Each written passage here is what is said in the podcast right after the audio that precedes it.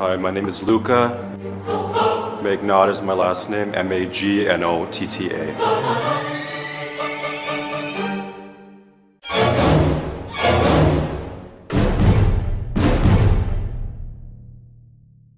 Hola a todos, ¿cómo están? Sean bienvenidos a un nuevo video en mi canal. El día de hoy vamos a estar viendo un caso que seguramente les resulta familiar.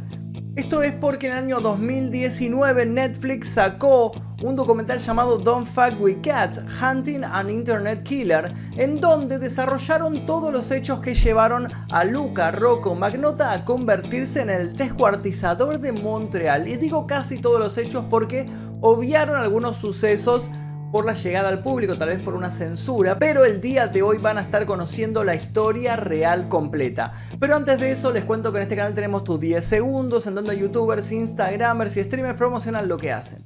Tus 10 segundos de hoy son para Club Misterio.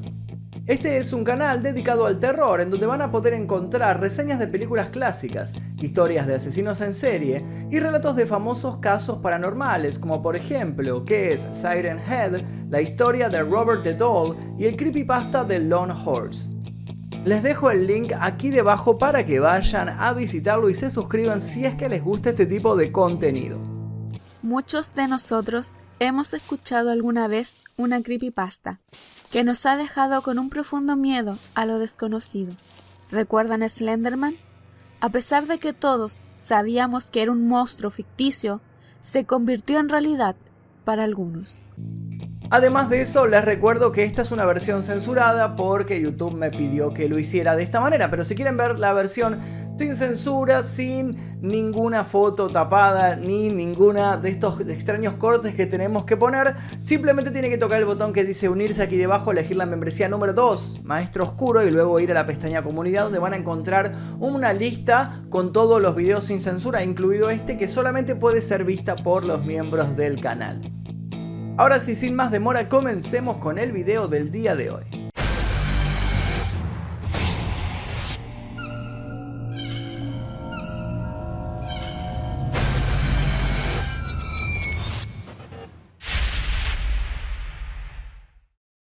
Eric Clinton Kirk Newman, conocido comúnmente como Luca Rocco Magnota, nació el 24 de julio de 1982 en Scarborough, una comunidad suburbana en las afueras del este de Toronto, Canadá. Es hijo de Donald Newman y de Anna Jurkin y el mayor de tres hermanos varones. Sus padres se separaron cuando Eric era joven y luego decidió irse a vivir junto a su abuela. La niñez de Eric fue bastante agitada por los problemas familiares, tanto de familiares cercanos como de lejanos.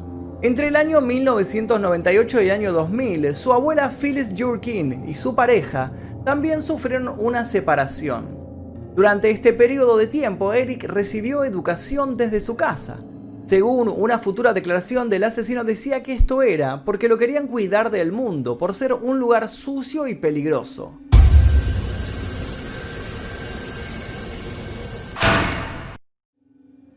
Luego fue nuevamente escolarizado. Eric y su primo Louis Jurkin fueron criados por su abuela materna Phyllis. Al pasar casi todos los días sin la supervisión de un adulto, sumado a la falta de disciplina, los jóvenes vivieron días de exceso, donde marcaron el inicio de un camino extremo.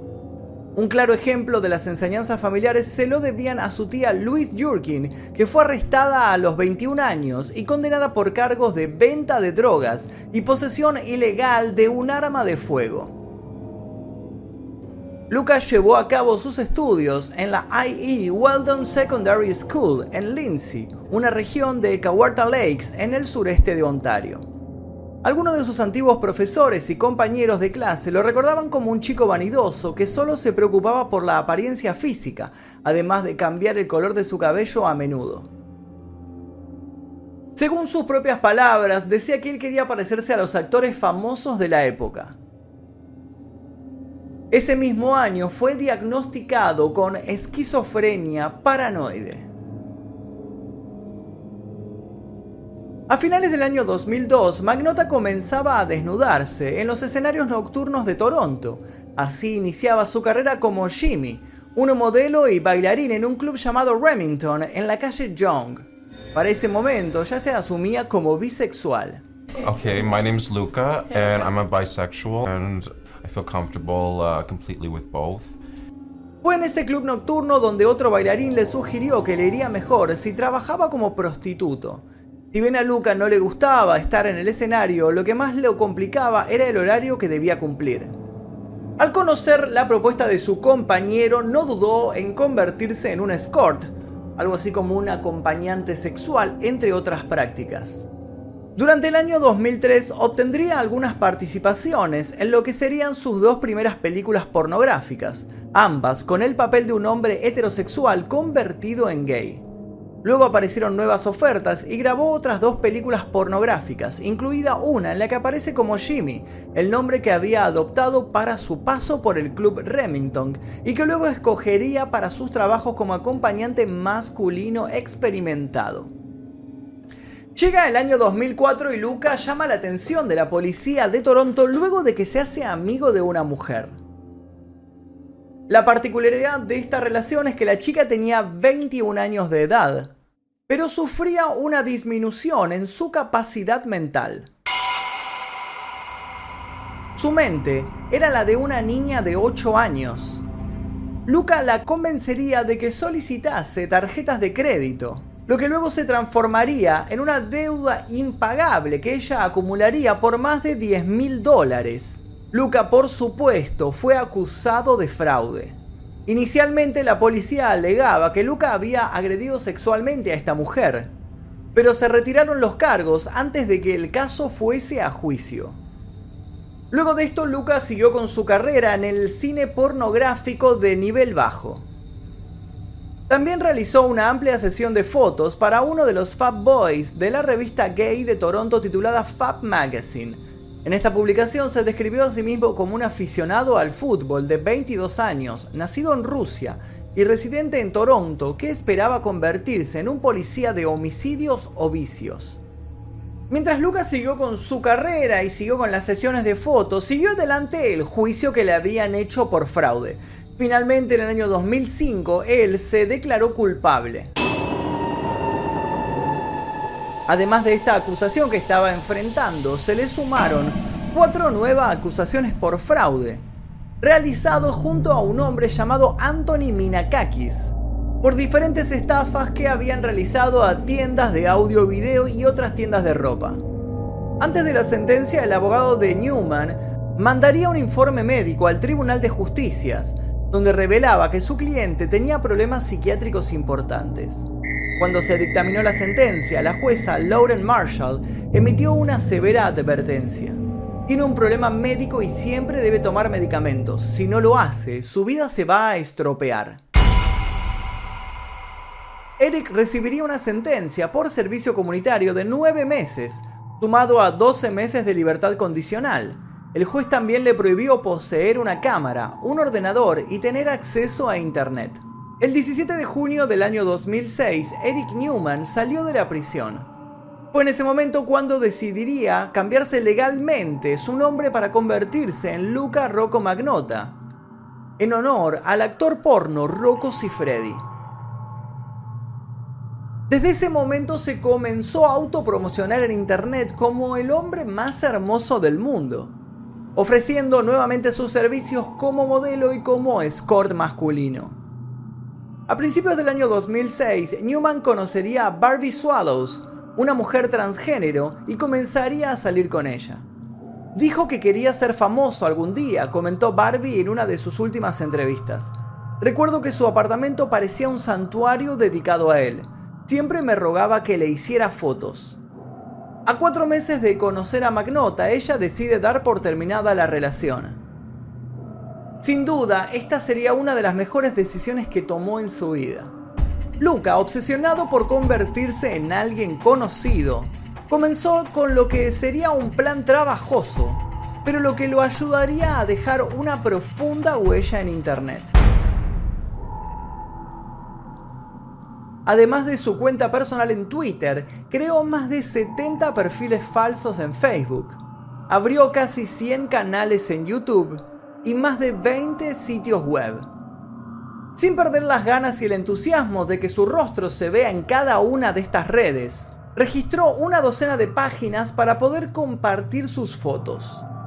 Como dato de color, en el sitio Flickr publicó algunas fotos en las cuales en el fondo se veían algunos muebles, que tiempo después aparecerían en las escenas de sus crímenes y lo comprometerían ante las investigaciones de los cibernautas y también las investigaciones llevadas a cabo por detectives privados. Entre estas particularidades se encontraba una fotografía en la cual él aparecía posando y detrás suyo había un cartel de la película Casa Blanca. El mismo cartel que aparecería en el video que lo convertiría en famoso y lo metería unos cuantos años tras las rejas. Además de todo esto, experimentó escondiéndose detrás de proxies para poder navegar en la Deep Web, algo que era muy complicado para realizar en el año 2006. En el año 2007, Luca fue entrevistado en el programa Naked News, donde declaró que amaba su nuevo estilo de vida como un escort VIP. Sin embargo, en la misma entrevista, Magnota se declaraba en quiebra y decía que estaba sufriendo una enfermedad, que tenía falta de empleo y que tenía además ingresos insuficientes para poder pagar sus deudas. Afirmó que tuvo que pagar 200 dólares cada mes en gastos relacionados con una afección médica no especificada. Sus deudas en ese momento ascendían a los 17 mil dólares. En ese mismo año surgieron fuertes rumores de que Lucas sostenía una relación con la asesina Carla Homolka, una asesina en serie canadiense que fue acusada por homicidio al llevar a cabo las violaciones y los asesinatos de dos chicas adolescentes. Luca lo negó rotundamente durante una entrevista al periódico Toronto Sun. Nunca la he conocido, aseguró. Días posteriores, el mismo periódico publicó una historia del periodista Joy Warmington afirmando los rumores de la nueva pareja de Magnota, la asesina de colegialas Carla. Los rumores habrían sido iniciados por el propio Magnota desde una de sus cuentas de Facebook secundarias. A lo largo del año 2007, Magnota continuó con sus intentos de volverse famoso. En el verano se presentó en una audición para el programa Cover Guy y le comentaría a los jueces. Algunas personas dicen que soy terriblemente guapo, los jueces obviamente lo rechazaron y todo ese intento quedaría en la nada. En febrero del año 2008, participó en el reality show Plastic Make Perfect y al momento en el cual lo presentaron en el programa él no dejaba de hablar. Decía, sí, mi nombre es Luca y soy un adicto a la cirugía estética. Me hice los ojos aquí porque solía tener círculos oscuros debajo de los ojos y me hacía parecer completamente cansado todo el tiempo. Me hice la nariz, he tenido dos trasplantes de cabello como dije antes y planeo tener implantes musculares en mis pectorales y en mis brazos. Este reality show mostraba a personas dispuestas a tener cambios drásticos en su apariencia utilizando unas cuantas cirugías estéticas y luego iban comparando cómo eran al llegar y cómo terminaron siendo. En la audición de Magnota se lo nota con los ojos muy abiertos y abstraído, hablando sin parar de su necesidad de poseer el premio que era un tercer trasplante de cabello. Decía que lo quería ganar para agregarlo a su colección de cirugías cosméticas. Otra de las curiosidades que habría dicho Luca era que él era prioridad en la vida primero la apariencia y luego la inteligencia. Lo remataría diciendo a mí todo lo que me importa es el número uno. Todo lo que hago es preocuparme por cómo me veo. Al final no logró ganar el premio. Luca luego de esto viajó a Hollywood intentando tener una carrera como actor, pero no encontró nada. De igual manera, para sentirse incluido, añadió estrella porno a su currículum. Estaba en ese momento lleno de rabia y frustración que pronto descargaría, dando así comienzo a su carrera criminal.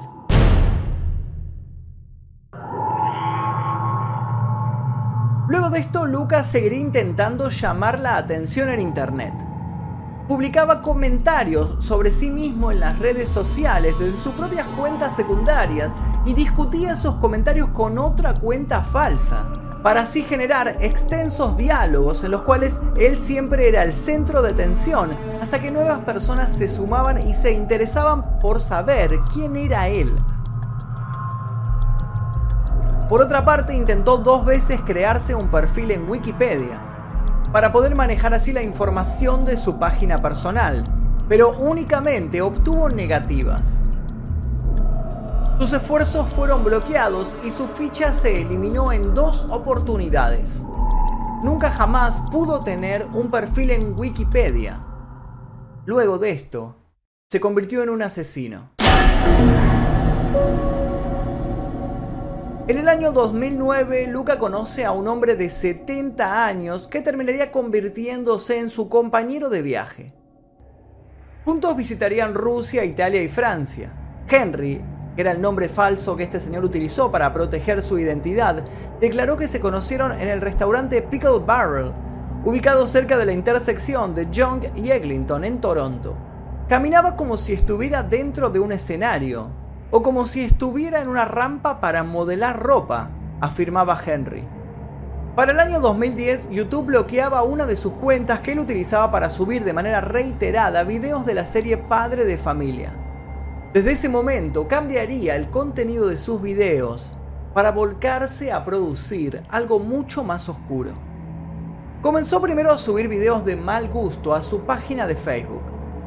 El primero de ellos fue un video llamado Three Guys One Hammer, o sea, tres tipos y un martillo. En él se puede ver a tres hombres golpeando repetidamente a un cuarto sujeto con un martillo y un destornillador, lastimándole el abdomen y los ojos.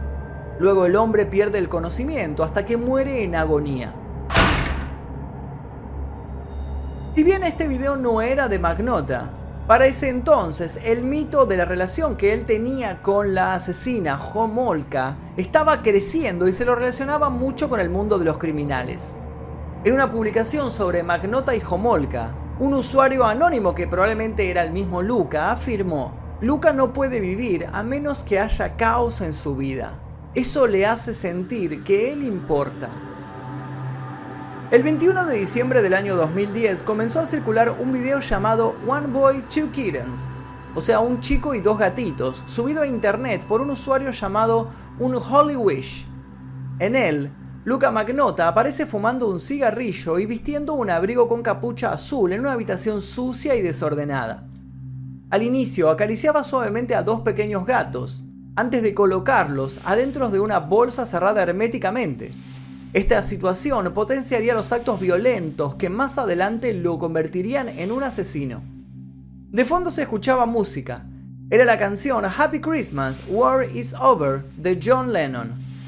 A continuación, con los dos gatos dentro de la bolsa que se usaba para guardar la ropa o los acolchados, Magnota enciende una aspiradora para succionar el aire y generar vacío, eliminando de esta manera todo el oxígeno.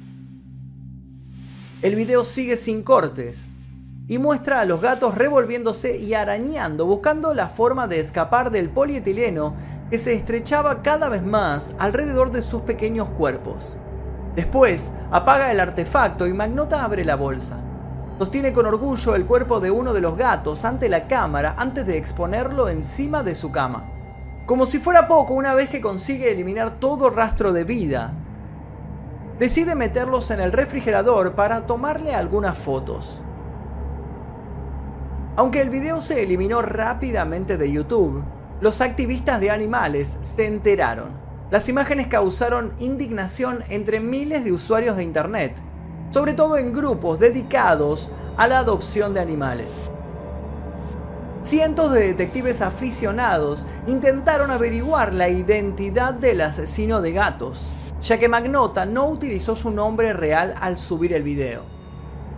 Poco después, Ryan Boyle, un ex soldado estadounidense que usó el nickname Save Kitty, formó un grupo de Facebook llamado Find the Vacuum Kitten Killer for Great Justice.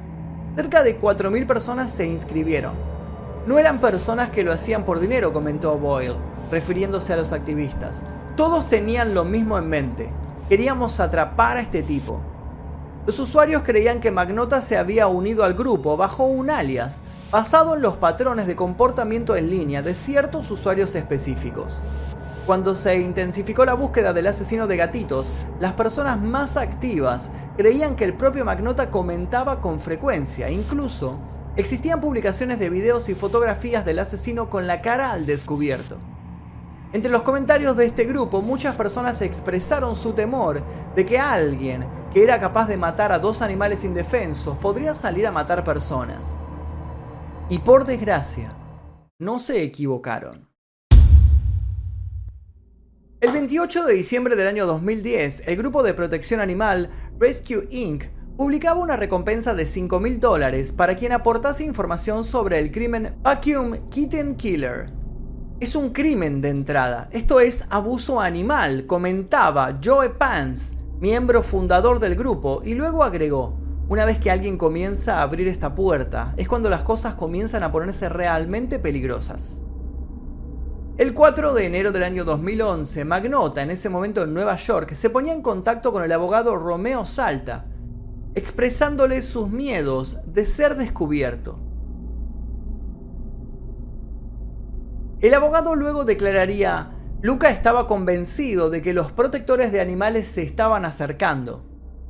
Me preguntó si había órdenes de arresto pendientes para él, porque hasta el momento nadie había hecho nada en su contra.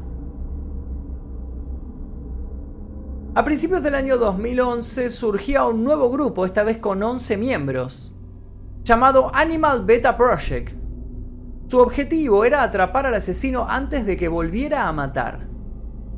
Sentimos que continuaría, que dañaría a otros animales y eventualmente pasaría a algo aún más violento, como lastimar a una persona, declaraba John Green, usando este nombre falso para mantener el anonimato. Los detectives aficionados analizaron el video de One Boy, Two Kittens cuadro por cuadro. Luego afirmaron que los muebles y la ropa del asesino de gatitos en los videos eran los mismos que los de algunas imágenes publicadas en las redes. En estas redes, por supuesto, aparecía Luca Rocco Magnota. Aunque este grupo descubrió un montón de información relacionada con Luca, lo que necesitaban realmente era rastrear su ubicación física. Este grupo llegó a encontrar los datos de las fotos subidas y estos datos marcaban en dónde habían sido sacadas y en qué momento había sido apretado el botón del celular o de la cámara para plasmar esta imagen. Hubo una foto en particular que había sido sacada en el mes de octubre del año 2010, tomada desde un teléfono celular. En este archivo pudieron utilizar las coordenadas del GPS, es ahí finalmente cuando obtuvieron la información que necesitaban. El asesino se encontraba en Toronto. El grupo entonces se puso en contacto con la policía de Ontario para avisar sobre esta situación. La policía abrió un archivo sobre Luca en febrero del año 2011. El primero de mayo del año 2011, el fotógrafo freelance Paul Mason se reunió con Luca en su departamento para poder realizar una sesión de fotos. Algunas de las capturas de esta sesión todavía se encuentran en internet. Más adelante, los investigadores sacarían información de estas fotografías que había conseguido Paul Mason. A finales de noviembre del año 2011, cuando ya se cumplía un año de que había sido subido el video de One Guy y Two Kittens, aparecieron más videos de maltrato animal. En uno de ellos se muestra a un hombre con un gorro de Papá Noel, que sería Magnota, acariciando una serpiente pitón birmana. Luego le ofrecería como alimento un gato vivo. El felino intentaba defenderse y escapar, pero le fue inútil. El enorme reptil utilizó su fuerza natural para asfixiarlo y devorárselo. De fondo sonaba la canción navideña Little Drummer Boy.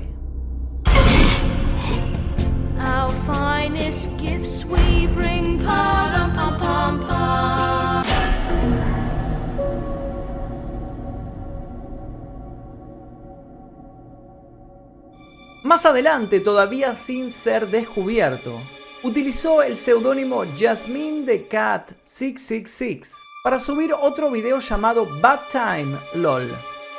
En este video aparecía un gato pegado con cinta adhesiva al mango de una escoba, que lentamente era introducido en una bañera con agua.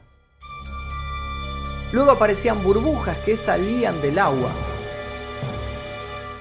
mientras el gato luchaba por su vida hasta que fallecía. A las horas cerraron la cuenta de YouTube en donde este video había sido subido. Básicamente estaba diciendo, miren, estoy aquí, todavía no me han atrapado, declararía John Green, uno de los miembros del grupo que lo estaba buscando. El 8 de diciembre de ese mismo año, las investigaciones de los protectores de animales los condujeron hacia Luca. El periódico londinense The Sun publicaba una historia sobre el asesino de gatitos y Magnota se les apareció en una de sus oficinas para aclarar que él no había matado a los gatos. La gente de The Sun nunca había preguntado por él, y al reportero Alex West le llamó la atención el comportamiento de Luca, tildándolo como altamente sospechoso. West luego escribiría, pero detrás de las negaciones parecía que estaba obteniendo una especie de extraño placer fuera de la atención. A los dos días llegaban al periódico varios correos electrónicos amenazando a los integrantes de las oficinas de The Sun. Todos apuntaban a que serían de Magnota. Uno de ellos decía, la próxima vez que escuchen de mí será en una película que estoy produciendo que tendrá algunos humanos, no solo gatos. Se notificó inmediatamente a la policía de Londres, pero estos respondieron que estaba fuera de su jurisdicción. El 21 de diciembre de 2011, Lucas se conectó con el nombre de Cute Little Nemo en un foro sobre drogas para preguntar cuál era el mejor tipo de sedante. Creo que la morfina líquida es extremadamente rápida, que no toma mucho tiempo para que los efectos se sientan. Fue la respuesta que luego lo ayudaría a matar a una persona. Al otro día, el 22 de diciembre, Lucas volvía a conectarse como Cute Little Nemo, diciendo que estaba tratando de adoptar animales pequeños. Comenzaba el año 2012 y los investigadores del proyecto recibieron un aviso de que Luca Magnota podría haberse mudado a Montreal. Más adelante, los miembros del proyecto comenzarían la búsqueda en los archivos de imágenes de Magnota, tratando de enlazar alguna conexión con la ciudad les llegó una foto con farolas únicas que les llamaba la atención. Los detectives cibernéticos comenzaron a buscar sistemáticamente en las intersecciones de Montreal, utilizando el flamante Street View de Google, hasta que lograrían rastrear la imagen en un vecindario de Montreal.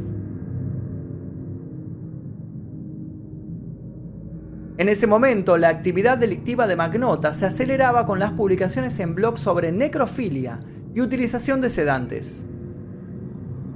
El martes 15 de mayo del 2012, 10 días antes del crimen que sacudiría Internet, Luca Magnota estaba al acecho en las redes bajo el nombre de Alexis Valorant Rage, preguntando si alguien había visto un nuevo video snuff llamado One Lunatic, One Ice Pick, un lunático y un picahielo, que según él estaba disponible en la Deep Web.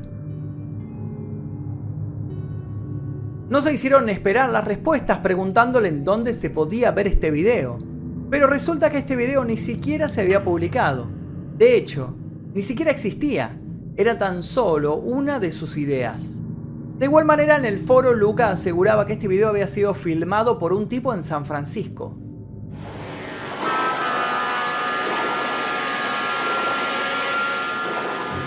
Antes del asesinato, Luca entabló una conversación sobre actuación con su vecino, Derek McKinnon, a la entrada de su edificio. Derek era un actor que apareció en varias películas de terror en los años 80 y en una película llamada El tren del terror, McKinnon había interpretado a un asesino. Tiempo después, el actor declararía, Luca me invitó a su departamento. Era la primera vez que había hablado conmigo. Me alegro de no haber aceptado. Ahora la historia comienza a ponerse aún más oscura.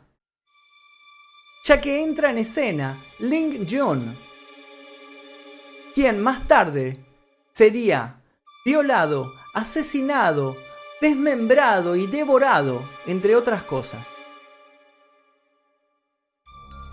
Ling Jun era un estudiante que había nacido el 30 de diciembre de 1978 en Wuhan, China. También era conocido como Justin Lin. Cursaba la licenciatura en la Facultad de Ciencias de Ingeniería e Informática en la Universidad de Concordia. Tenía un trabajo a tiempo parcial como empleado de una tienda en Point Saint Charles. Lin había cursado algunos estudios en Montreal desde julio del año 2011 y en ese momento había comenzado una relación amorosa con Luca. El jueves 24 de mayo del 2012, Lin Jun salió de su casa a las 17 horas y envió su último mensaje de texto a las 21 horas, antes de apagar su teléfono. Se había encontrado con su pareja y había conducido al departamento de Luca sin imaginarse lo que estaba por suceder. Las cámaras de seguridad del edificio mostrarían las últimas imágenes de Lin John con vida. Luca, siguiendo los consejos que le habían otorgado algunos usuarios de internet, drogó a su novio colocando morfina en su bebida. Una vez que estuvo inconsciente, lo desnudó por completo, lo ató por los pies y manos y lo tiró encima de su cama. Luego de esto lo ató a la misma, lo amordazó y le vendó los ojos. Así iniciaría el video que convertiría a Luca en lo que es hoy. Se encendió la cámara y comenzó la filmación. Tenía la canción Through Fate de New Order como música de fondo. Luca primero se subió a Lynn, que yacía boca arriba. Luego, desde un plano distinto, inició con una crueldad indómita. Apuñaló a Lynn más de 90 veces con un picahielo. En algunas partes del crimen se mostraba el cartel de la película Casablanca en la pared de fondo. Luego pasó a un cuchillo de cocina. Mientras el joven aún estaba vivo, le cortó la cabeza con el arma blanca, tardándose por demás en esta parte. Le cortó los músculos de los brazos y de las piernas. La sangre brotó de las heridas, manchando el cubrecama con un charco que a medida que pasaban los segundos, se hacía cada vez más grande. Luca desmembró el cadáver de Lynn. Cercenó la cabeza, los brazos, las piernas y dejó solamente el torso ensangrentado sobre la cama. A mitad del video, agarró uno de los brazos que había cercenado y comenzó a masturbarse con él. Luego de hacer toda esta carnicería, puso boca abajo el cuerpo y lo violó. Todo esto, por supuesto, sin apagar la cámara ni dejar de grabar.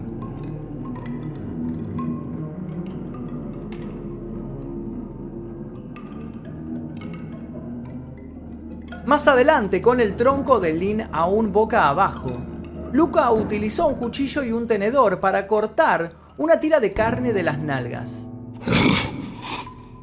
Este proceso sádico le llevó más tiempo del que imaginaba, ya que se nota que comienza a desesperarse. Pero luego de varios intentos logró su cometido. Tenía un bocado de su novio y se lo comería crudo. Como si esto fuera poco, Lucas subió un cachorro de perro a la cama para que se alimentara de los restos del Ling. El animal le hizo caso a su instinto y mordisqueó las heridas que había dejado el asesino al desmembrar las piernas. Magnota, no conforme aún con lo que había filmado, siguió introduciendo cosas por el ano del cadáver de Ling. Esta vez lo penetró con una botella de vidrio para continuar con su acto necrofílico. Oh. Oh, no. No, no, no, no. No, no, no, no. Oh. Según los investigadores, las publicaciones de Magnota habían bajado su frecuencia días antes del asesinato, pero el viernes 25 de mayo del 2012, el video de 11 minutos titulado One Lunatic, One Ice Peak fue subido a la página web bestgore.com. Hasta el día de hoy, en esa página web sigue vigente. El sábado 26 de mayo, un vecino vio a Luca saliendo del edificio con un paquete para la oficina de correos. Luego Luca abordó un vuelo de Montreal a París, utilizando un pasaporte falso bajo el nombre de Kirk Trammell. El jefe de Jun Ling sospechó cuando este no se presentó a trabajar al día siguiente. El 27 de mayo, tres de los amigos de Ling fueron a buscarlo a su departamento, pero no lo encontraron. Su desaparición fue reportada a la policía dos días después. Ese mismo día, Roger Renville, un abogado de Montana, intentó denunciar el video ante las autoridades de Toronto y al FBI asegurando que se trataba de un homicidio real. Pero la denuncia fue rechazada, fundamentando que seguramente se trataba de un fake, una puesta en escena con muy buenos efectos especiales. Por otra parte, los empleados de la sede del Partido Conservador en Ottawa llamaron a la policía luego de recibir un paquete que contenía un pie humano real. La envoltura estaba manchada de sangre y emanaba un olor nauseabundo. Estaba marcada con un corazón rojo. Había una nota dentro del paquete anunciando que habría más asesinatos y que un total de seis paquetes habían sido enviados por correo a través de Canada Post. La policía se enteraría de que un segundo paquete dirigido a la sede del Partido Liberal se encontraba en la oficina de correos de Ottawa. Ese segundo envío contenía la mano izquierda de la víctima. La policía de Montreal confirmaba que estaba investigando otras partes de un cadáver humano encontradas en una pila de basura en su ciudad. Otros visitantes de la página bestgore.com también habían denunciado el video. Posteriormente las autoridades confirmaron que era auténtico, que era 100% real, no fake. Esto fue porque la policía de Canadá consiguió una versión extendida y ahí se dieron cuenta que lo que estaban viendo no era producto de efectos especiales. Comenzó la investigación y encontraron los rastros que Luca había dejado en internet avisando que estaba por producir este video. El martes 29 de mayo del año 2012, un conserje llamado Mike Nadu encontró una valija en las afueras de Decaire Boulevard. Dentro estaba el torso de Lynn, que no podía ser identificado debido a los días que habían pasado. La policía descubriría que el ocupante del departamento número 208 de ese lugar estaría implicado en el crimen. Por supuesto, era el departamento de Luca Magnota. Los agentes entraron al lugar y encontraron el colchón lleno de sangre. Encontraron además ropa y trapos manchados. Incluso estaban las identificaciones de la víctima y del asesino, sumado a los instrumentos de cocina utilizados para desmembrar el cuerpo. Dentro del refrigerador abundaba la sangre humana. Las grabaciones de las cámaras de seguridad del interior del edificio mostraban a Luca arrastrando unas bolsas hasta los cestos de basura. En el interior de un armario del departamento de Luca encontraron una inscripción que decía, si no te gusta tu reflejo, no te mires en el espejo, no me importa. El 30 de mayo del 2012, la policía de Montreal informó que estaba en la búsqueda de Luca Rocco Magnota, principal sospechoso de la investigación del homicidio derivado en el desmembramiento de las partes de un cuerpo humano. Mark Marek el propietario del sitio web donde se había subido el video le confirmaría a CBC News que los miembros de su sitio habían identificado a Magnota. El jueves 31 de mayo de 2012, la policía emitió oficialmente una orden de detención internacional para Luca, con cinco cargos. Asesinato en primer grado, cometer una indignidad contra un cadáver, o sea, necrofilia, publicación de material obsceno, envíos de correos electrónicos obscenos, indecentes, inmorales o difamatorios, y acoso contra el primer ministro canadiense, Stephen Harper, y varios miembros del Parlamento. Exactamente una semana después del asesinato, la Interpol emitió una alerta roja para la detención de Luca Magnota. Estaba en el centro de una persecución mundial y Luca había sido apodado el carnicero de Montreal por los medios de comunicación franceses. La policía de Montreal encontró también la computadora de Luca con una versión sin editar del video del asesinato. Duraba 15 minutos, 4 minutos más que el video extendido que había utilizado antes para saber si Lucas había cometido canibalismo. Además, la nueva evidencia no tenía adjunta la música de fondo. La policía logró rastrear a Luca hasta Francia. La Interpol llegó a un hotel de París, donde encontraron varios objetos que pertenecían al asesino. Luca, sin embargo, se había marchado en autobús hacia Berlín, Alemania. En algunos de los posteos de esa fecha se pueden ver fotos que él se sacó, tanto en Italia como en Moscú. El domingo 3 de junio publicó un nuevo video saludando a sus amigos. Se burlaba de los policías y fumaba muy tranquilo un cigarrillo, mientras escuchaba la canción La Isla Bonita de Madonna. A la mañana siguiente, el lunes 4 de junio de 2012, un hombre llamado Kadir Anla-Gisli reconoció a Luca en un cibercafé de Berlín. De inmediato llamó a la policía. A las 11.30 horas varios agentes llegaron al lugar, capturaron a Luca mientras estaba leyendo historias sobre sí mismo. Miraba las noticias sobre su crimen y su fuga en una computadora. Luca intentó dar un nombre falso antes de admitir que era él, pero su identidad real fue confirmada a través de la comprobación de una huella dactilar. Luego de esto, no opuso resistencia. Luca fue trasladado a una cárcel de Berlín a la espera de ser extraditado a Canadá por cargos de asesinato en primer grado y otros delitos. El primer paquete fue abierto a las 13 horas por el personal de la escuela primaria Falls Creek, un colegio público. Dentro de él se encontraba una mano derecha. El segundo bulto llegó por la tarde a St. George School, otra escuela primaria. Este contenía un pie derecho. Hasta el día de hoy sigue siendo un enigma por qué el asesino escogió estas escuelas para enviar los paquetes. En todas estas cajas había notas incluidas, pero la policía se negó a revelar lo que estas notas decían. Por esas mismas fechas, cerca del cartel de Hollywood se encontraron manos, pies y una cabeza cercenados. Pero fuentes de California confirmaron que estas partes humanas no tenían relación con los crímenes de Magnota la Universidad de Concordia anunció la creación de un premio que conmemoraba la vida de June Lin. Pero este gesto no calmó a los familiares de la víctima. El martes 12 de junio la familia de Lin manifestó que no estaban listos para las entrevistas con los medios de información. Para nosotros, un golpe destructivo nos dejó física y psicológicamente agotados. El funeral del joven se celebró con visibles muestras de dolor de sus padres y amigos pero la cabeza de June Lin seguía desaparecida. El cuerpo de Lin fue cremado el 11 de junio y sus cenizas fueron enterradas más adelante en Notre Dame de Snig, un cementerio en Montreal. Las reacciones en China fueron intensas. La mayoría creía en ese país que las motivaciones de Luca habían sido raciales. No se hicieron esperar los cuestionamientos de China hacia Canadá por la seguridad y por lo que tardaron en atrapar a Luca.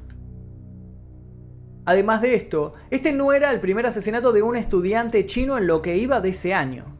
El lunes 18 de junio, Magnota llegó al aeropuerto Mirabel de Quebec en un avión militar en una operación de extradición secreta y altamente controlada, orquestada para minimizar la atención de los medios en su regreso de Alemania. Se presentó ante el tribunal el martes 19 de junio y negó todos los cargos, declarándose inocente. La audiencia preliminar, que duró menos de 5 minutos, se realizó a través de videoconferencia. Por medio de la defensa, el acusado también rechazó su participación en otras cuatro acusaciones, incluso la de amenazas contra el primer ministro de Canadá. Durante los primeros días de las audiencias asistió el padre de la víctima, Diran Lin, quien se trasladó desde China para estar presente en el proceso. La madre de June no estaba preparada para acompañar a su esposo. El hombre, tras escuchar los sórdidos detalles sobre la muerte de su hijo, se vio desbordado y se vio obligado a abandonar el tribunal entre lágrimas. Magnota estuvo 30 días internado en un hospital psiquiátrico donde se sometió a diversos exámenes para obtener el resultado de una evaluación. Tiempo después la policía encontraría una pista que los llevaría al parque de Montreal, cerca de un pequeño lago donde antes se habían descubierto otros restos. La policía de Montreal no había vinculado públicamente las pruebas, ya que aún no se habían confirmado que provenieran de este mismo caso. Las autoridades de Quebec, por otra parte, habían confirmado que una cabeza humana cortada se encontraba en el parque Angrignon. Durante ese fin de semana se vinculó con el estudiante chino Jun Lin. El jueves 21 de junio, Luca apareció en persona ante el juez. Pero cuando comenzó una audiencia preliminar y para sorpresa de todos, el caso se pospuso hasta el 11 de marzo de 2013. El juicio de Magnota tenía una fecha tentativa para nada más y nada menos que el año 2014. El juicio por el asesinato que había cometido Luca Magnota estaba programado finalmente para septiembre de 2014, dos años después de su arresto en relación a la muerte de Jun Lin. Si bien parecía mucho tiempo, no era una cantidad inusual cuando se trataba de un caso público. De igual manera, la opinión pública cuestionaba por qué los casos como el de Magnota tardaban tanto en llegar a los tribunales. Una de estas cuestiones llegaba desde lucatrial.com, un popular sitio web que había estado siguiendo el caso desde el principio y decía lo siguiente. Nunca entenderé cómo podemos demorar tanto la justicia en un caso como este. Se debe hacer justicia de inmediato. El abogado penalista de Ottawa, Ian Carter, explicaba a la CBC News, la demora de 16 meses entre la audiencia preliminar del juicio de Magnota ante el juez no es inusual, un juicio como este normalmente se fija con antelación porque necesitan encontrar una sala de audiencias y un juez acorde. Las instalaciones del tribunal, el juez, los abogados y los testigos debían estar disponibles al mismo tiempo y siempre surgen otros juicios que compiten por los mismos horarios. Para ese entonces, esperaba que el juicio de Magnota durase de 6 a 8 semanas, un bloque relativamente grande en ese tiempo en la corte. En el caso Magnota, su abogado, Luc Leclerc, había solicitado una fecha de inicio más temprana, abril de 2014, pero el juez diría que septiembre era la primera posibilidad.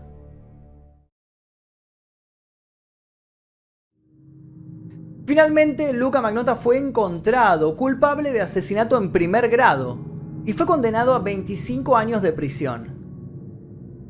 El jurado, compuesto por 8 mujeres y 4 hombres, emitió su veredicto unánime luego de 8 días de deliberación en un juicio que comenzó a finales de 2014. Recién en el año 2037, luego de 25 largos años en prisión, podría salir en libertad condicional. Desde el momento que comenzó a cumplir su condena, poco se sabía de él, hasta que reapareció en 2015 cuando, desde la cárcel, publicó un mensaje en un sitio para encontrar pareja.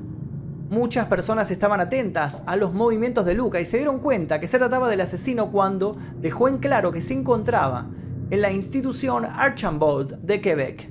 Buscaba a un hombre blanco soltero de 28 a 38 años y en forma. El pedido textual decía, busco una persona leal, preferiblemente educada, financiera y emocionalmente estable para una relación comprometida a largo plazo. Finalizaba con, si crees que podría ser mi príncipe azul, envíame una carta detallada con al menos dos fotos. Solo aquellos que considere compatibles recibirán una respuesta. Dos años después de ser trasladado a la prisión de máxima seguridad de Port Cartier, Magnota y Anthony Jolin, otro preso acusado también de homicidio, contrajeron matrimonio. Anna Jurkin, la madre de Luca, fue la testigo del casamiento, sin embargo, no era una pareja normal, ya que no se les permite usar el área reservada de visitas familiares, ni ningún tipo de área que les permita privacidad. En 2018, el nombre de Luca Magnota volvió a resonar en los medios canadienses y en Internet. Esta vez, su madre, Anna Jurkin, había decidido sacar un libro junto al escritor policial Brian Whitney. Este libro se titula Mi hijo el asesino, la historia no contada sobre Luca Magnota. En este libro sería donde Luca comentaría por primera vez este tipo de cosas. No tengo ninguna enfermedad mental, incluso ahora en prisión no tomo medicamentos. Tenía que decir eso, aunque no quería, pero mis abogados me presionaron para que lo hiciera. De esta manera el protagonista desmentiría el argumento que usó para su defensa durante el juicio basado en que no era penalmente responsable del delito por padecer un trastorno mental que lo hacía incapaz de distinguir entre acciones correctas e incorrectas. En el libro su madre agregó. En el libro su madre agregó. Hablamos por teléfono casi todos los días, lo visito regularmente. Mientras que en otros de los fragmentos Luca detalla su vida en prisión. Tenemos noches de cine, todos tenemos nuestros propios televisores, tengo clase de pintura y hago mucho ejercicio, practico y estudio idiomas. Según el propio Whitney, al entrevistar a Magnota, no había visto ninguna señal de arrepentimiento por el asesinato.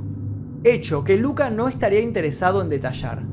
Magnota se presenta de la misma manera ahora que antes, en especial, y por sobre todas las cosas, arrogante. Luca Magnota actualmente se encuentra como si estuviera estudiando una carrera. Tenemos las puertas abiertas el 90% del tiempo, así que me siento como si estuviera en una vida de universitario, llegó a contar Luca a un amigo por medio de cartas. Gracias a estas cartas nos enteraríamos que varios fanáticos van a visitarlo a la cárcel. Luca trabaja todas las semanas en la cocina de la institución y dedica su tiempo libre a responder estas misivas. En definitiva, entre verdades y mentiras, lo importante a destacar es que al día de hoy, Luca Rocco Magnota no se responsabiliza por el crimen que cometió contra Jun Lin. Y hasta aquí el video de hoy, espero que les haya interesado, este fue particularmente extenso porque había mucho que contar e intentamos contar cosas que tal vez el documental de Netflix no había profundizado demasiado. Si les gustó por favor dejen su like, suscríbanse, recuerden que pueden ver este video precisamente sin censura, tocando el botón que dice unirse aquí debajo y eligiendo la membresía número 2 Maestro Oscuro, luego yendo a la pestaña comunidad. Eso es todo por el día de hoy, mi nombre es Magnum Mephisto, nos veremos seguramente en el próximo video. Adiós.